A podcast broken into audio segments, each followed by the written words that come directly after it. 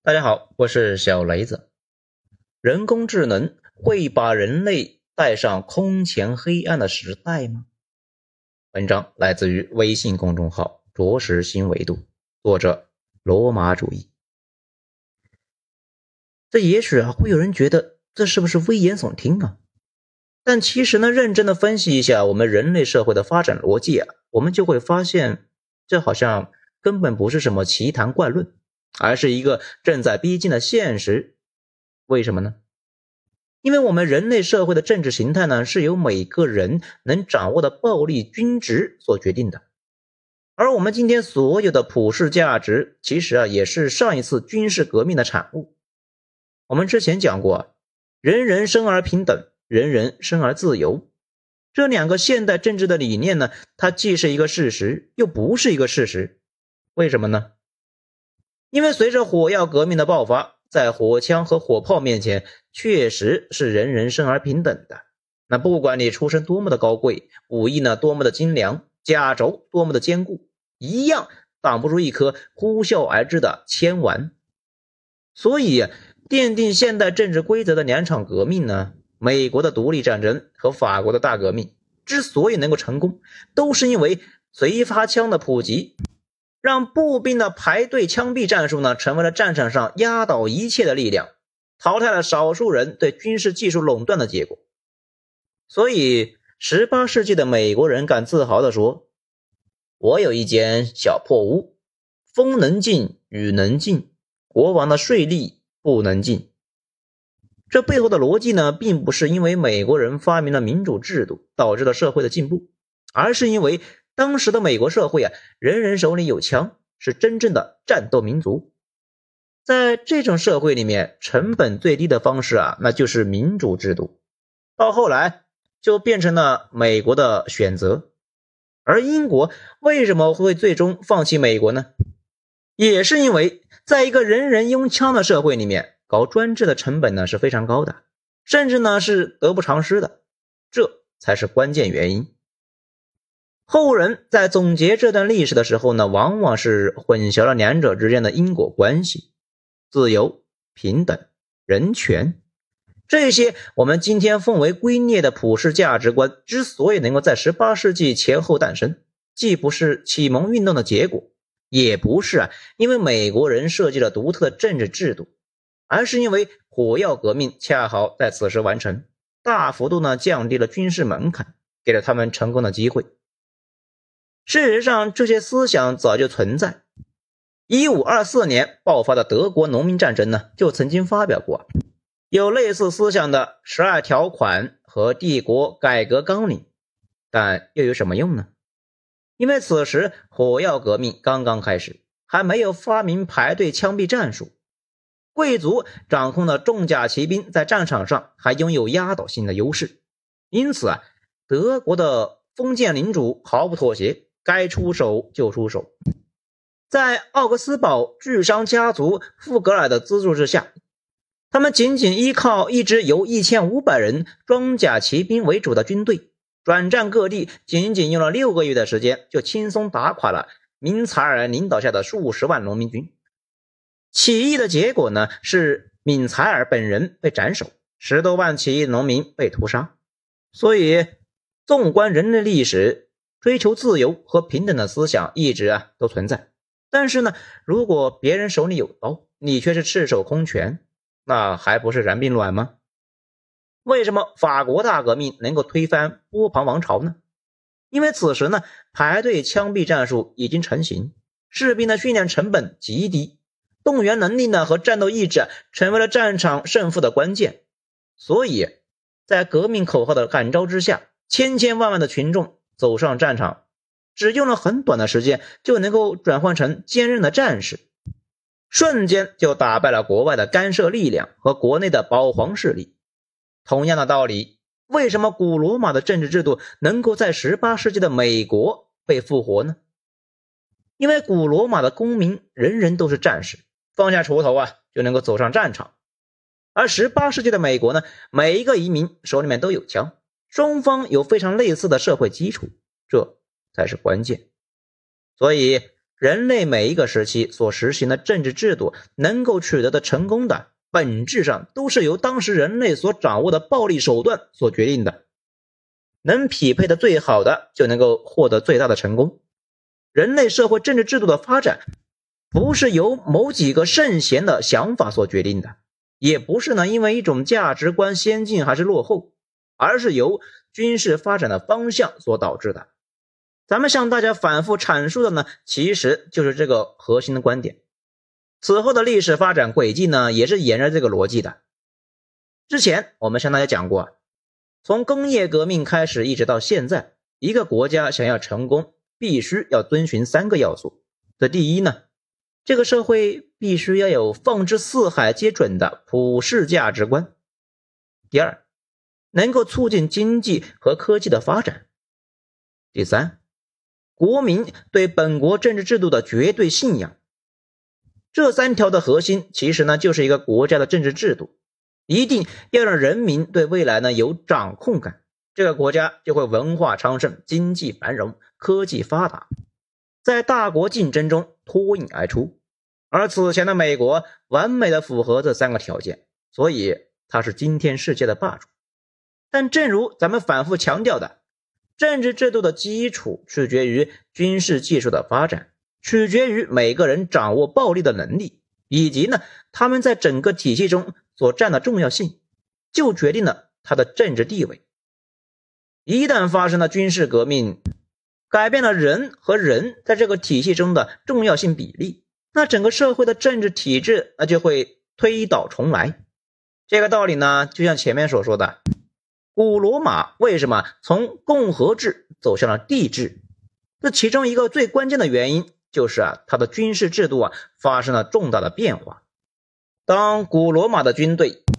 是由公民义务组成，每一个人呢都非常重要的时候，古罗马的政治制度啊就会变得越来越民主。公民大会的诞生，全民投票选举保民官。格拉古兄弟呢，首创的社会福利啊，都是为了更好的匹配这种军事制度。但是从马略、苏拉开始，雇佣军取代了公民军，军队从国家所有变成了私人所有，民主政治呢，马上就被破坏。最后啊，到凯撒和屋大维时代，罗马最终完成了从民主到独裁的转变，走向了帝国时代。这一切背后的逻辑呢，就是这个国家的暴力手段从人均拥有变成了个人独享。推动这一进程的重要军事科技原因，那就是骑兵装备的日益完善，让骑兵呢逐渐替代了方阵步兵啊，成为了战场上的决胜力量。对于农耕民族来说呢，培训一支合格的骑兵成本那是极高的，这就让一个国家的军事能力逐渐集中到了少数人的手里边。这种军事上的不平等，最终就造成了政治上的不平等。所以，在方阵步兵称霸历史的时期里边，古希腊和古罗马呢，那都是民主制度。当骑兵成为了战场上的王者的时候，世界上所有的国家都走向了专制。因此，“人人生而平等，人人生而自由”这两句话呢，也不是一个事实，它只是一个特定历史条件下的产物。所以，当人类的历史又一次走向科技大爆发的时候，特别是当人工智能出现的时候，当火药革命开始，工业革命和电气化革命所造就的总体战，也就是呢，倾举国之力的全民战争的这种形式，很可能也会成为历史。为什么呢？因为这里呢，出现了一个关键变量——人工智能。我们现在很难说人工智能呢会走到哪一步，但自从阿尔法狗呢第一次在一个我们认为不可能的领域围棋里面战胜了李世石，到 Chat GPT 的出现，仅仅呢不过也才几年的时间，也许人工智能的发展速度啊会远远超出我们的想象。假如有一天人工智能被广泛应用在军事领域，同时呢，在社会的经济生活中又能够代替绝大多数的人的工作，不知道大家有没有想过，这意味着什么呢？这意味着基于人人生而平等、人人生而自由这个价值观的整个现代社会理念呢，就会迅速的崩塌。因为这个理念和咱们前面所说的那三个原则呢，都是上个时代的产物。一个国家想要脱颖而出、战胜外敌，靠的是一个国家的总体调动能力，靠的是全民呢对这个国家的信仰，所以才有了平等。自由、人权这些普世价值观的存在的意义，但是当人工智能出现之后呢，大部分的人就会变得不再重要，甚至呢无足轻重。少数掌握了关键技术的政府，或者是某个大公司，甚至呢是某个人，就有可能呢轻松的征服和统治整个世界。千万别觉得这是危言耸听。其实呢，这一次俄乌战争就已经给我们演示了这种可能：无人机、无人战机、巡飞弹正在变成战场上的决定性的力量。也许今天这些东西啊，还需要大量的人来操作，但是随着技术的发展，很可能到了某一天，在人工智能的帮助之下呢，一两个人就能够指挥成千上万的无人机、无人战车、巡飞弹、无人舰队，去打赢一场战争。而且不仅仅在战场上是如此，在社会的管控方面，信息技术呢已经揭示了它极其强大的力量。无处不在的摄像头，每个人的手机里面呢，已经让这个社会的暴力犯罪和十几年前相比啊，下降了几个数量级。在我们的社会变得越来越安全的同时，其实啊，也意味着技术进步已经成为了少数人高效的控制绝大多数人。提供了一个完美的解决方案。将来如果有人工智能帮忙的话，准确的面部识别和行动轨迹的分析，几乎啊让每一个人都无处藏身。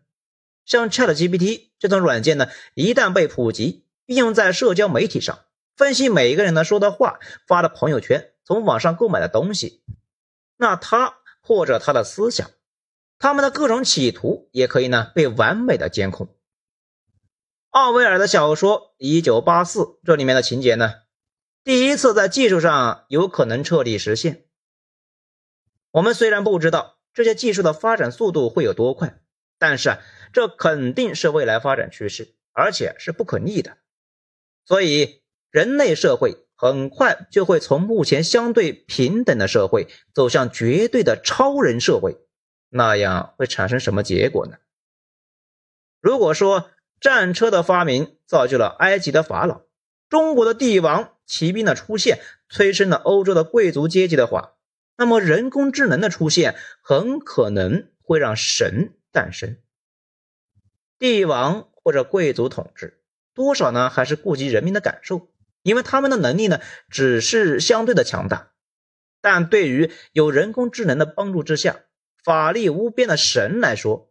凡人的想法。也许啊，根本就不值一提。因此，随着人工智能的降临，我们人类呢，此前所有的政治智慧、